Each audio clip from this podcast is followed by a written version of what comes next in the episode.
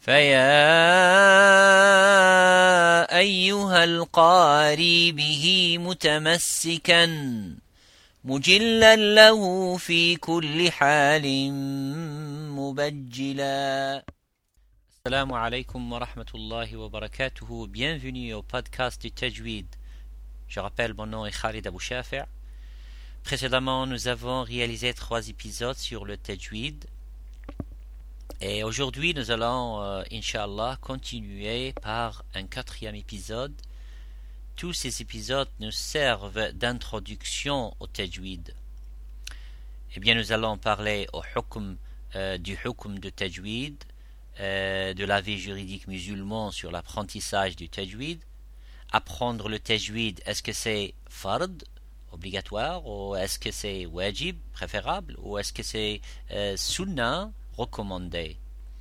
Euh, et quelle est la part que l'on doit connaître dans cette noble science du tajwid? Pour commencer nous nous devons d'expliquer une chose importante. Qu'il faut comprendre ce que la science du tajwid possède deux aspects. L'aspect numéro un est le côté pratique, qui se dit en arabe al-janib al-amali. Le second aspect est le côté théorique. Alors, qu'est-ce que le côté pratique? Le côté pratique, c'est la capacité à appliquer le minimum requis des règles de tajwid lors de la récitation du Coran.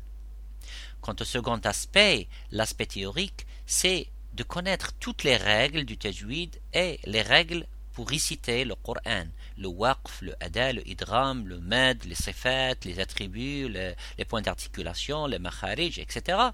Maîtriser ces éléments, les utiliser pendant la récitation, pouvoir les expliquer aux autres et les connaître par cœur, ce que l'on nomme le côté euh, théorique du tajwid.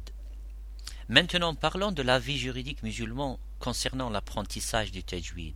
Alors, pour ce qui est du côté, du côté théorique du tajwid, il est, euh, il est fard kifaya. Euh, par fard kifaya, on entend que c'est obligatoire pour tout musulman d'apprendre euh, les règles de tajwid entièrement. Et en maîtrisant tous les aspects ou toutes les règles lorsqu'il n'y a personne dans la commune, euh, la ville ou euh, le pays qui les a apprises, ce qui signifie que si une seule personne dans la ville ou dans la commune possède toutes les compétences relatives au tajwid, ça sera suffisant. Il ne sera plus nécessaire que, tous les musulmans de cette ville aient ces compétences. Donc, l'idée du fard al-kifaya est que si une personne le fait, alors ce, n'est plus obligatoire pour toutes les personnes, mais dès lorsqu'il n'y a plus personne qui apprend ces règles de tajwid et qu'elles sont négligées, alors il devient fard obligatoire pour chaque musulman, chaque individu de la ville d'apprendre ces règles de tajwid. Le principe juridique de Fard al-Kifaya n'est pas réservé à la science du tajwid, mais concerne d'autres domaines comme la langue arabe, la médecine, la mémorisation entière du Coran ou encore savoir prier Salatul Janaza par exemple. Tous ces éléments relèvent du Fard al-Kifaya qui est expliqué en détail par les fuqaha, les ulama dans les usul al-fiqh. Vous pouvez demander à un imam et, au shuyukh. Pour le moment, ce qu'on veut savoir, c'est la différence entre fardul kifaya et fardul ayn. Comme nous l'avons dit, fardul kifaya, c'est euh, si une personne fait ou applique ou encore apprend ces sujets ou les règles de tajwid, euh, et est capable de les enseigner alors cela est suffisant. Il ne sera pas nécessaire pour chaque personne de les connaître. Quel est maintenant l'aspect pratique? L'aspect pratique, comme nous l'avons dit, est la capacité à appliquer le minimum requis de, règles de tajwid lors de la récitation du Coran. Il faut appliquer les règles et il faut appliquer le minimum requis des règles de tajwid et ceci est fard ain, c'est-à-dire obligatoire pour chaque musulman. Cela peut être atteint par deux méthodes. Une est, appelée tariqu ad-diraya, la méthode du savoir, et l'autre s'appelle tariqu al-riwaya, la méthode du rapport. Alors, Tariq riwaya c'est l'étudiant qui vient voir son professeur au cheikh et lit des versets de Coran ou d'une surah, ou bien c'est le cheikh qui récite le Coran devant son étudiant, puis l'étudiant répète après lui.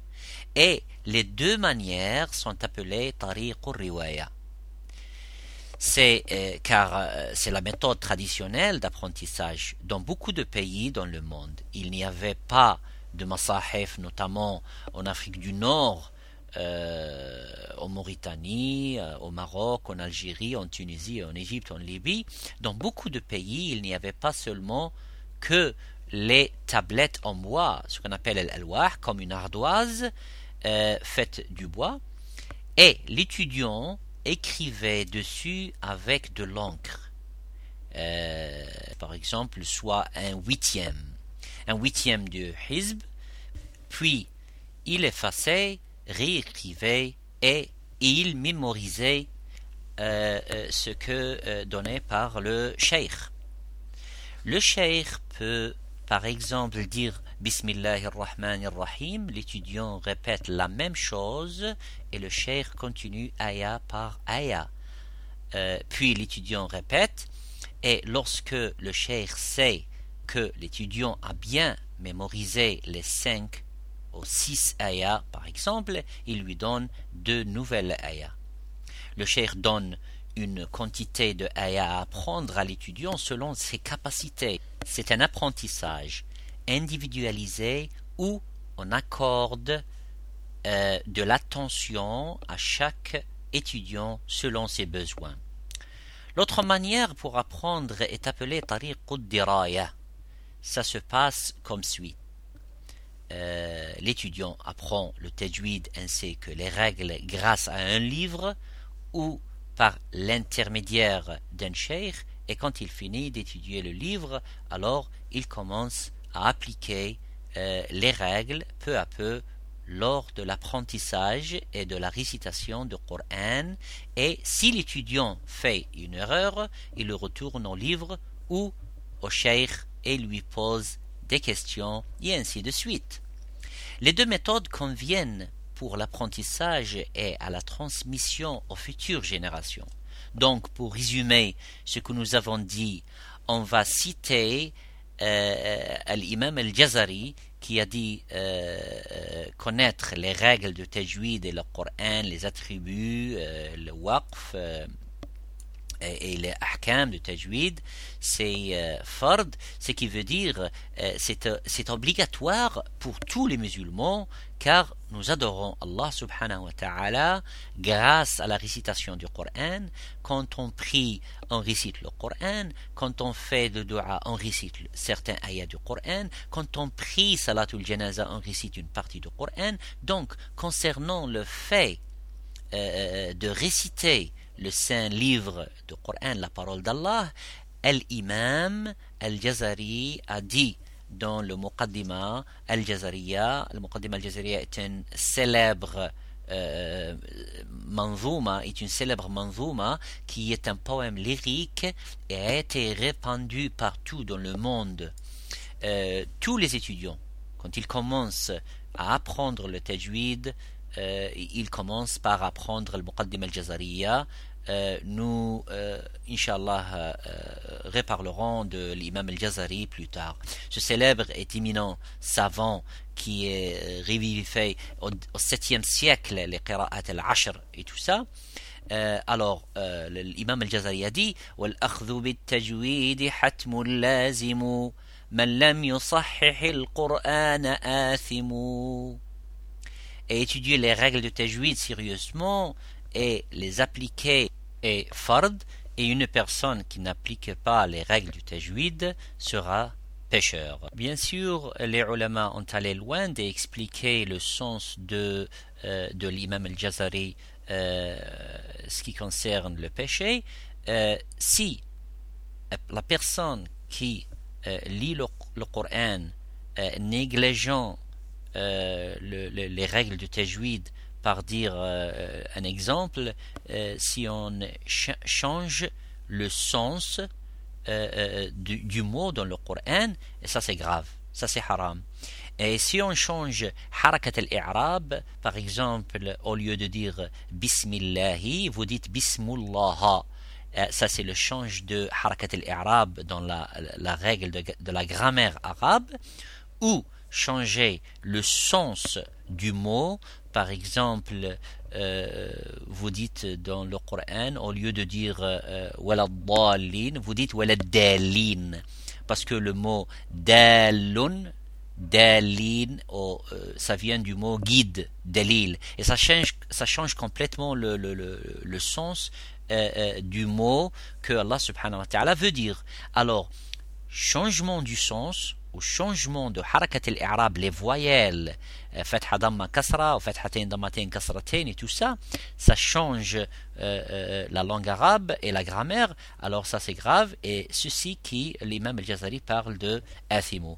Euh, les autres, les attributs et tout ça, les détails de euh, idram et irfa, ça c'est euh, en accordance avec les besoins et avec le, la, la, la capacité de, de, la personne.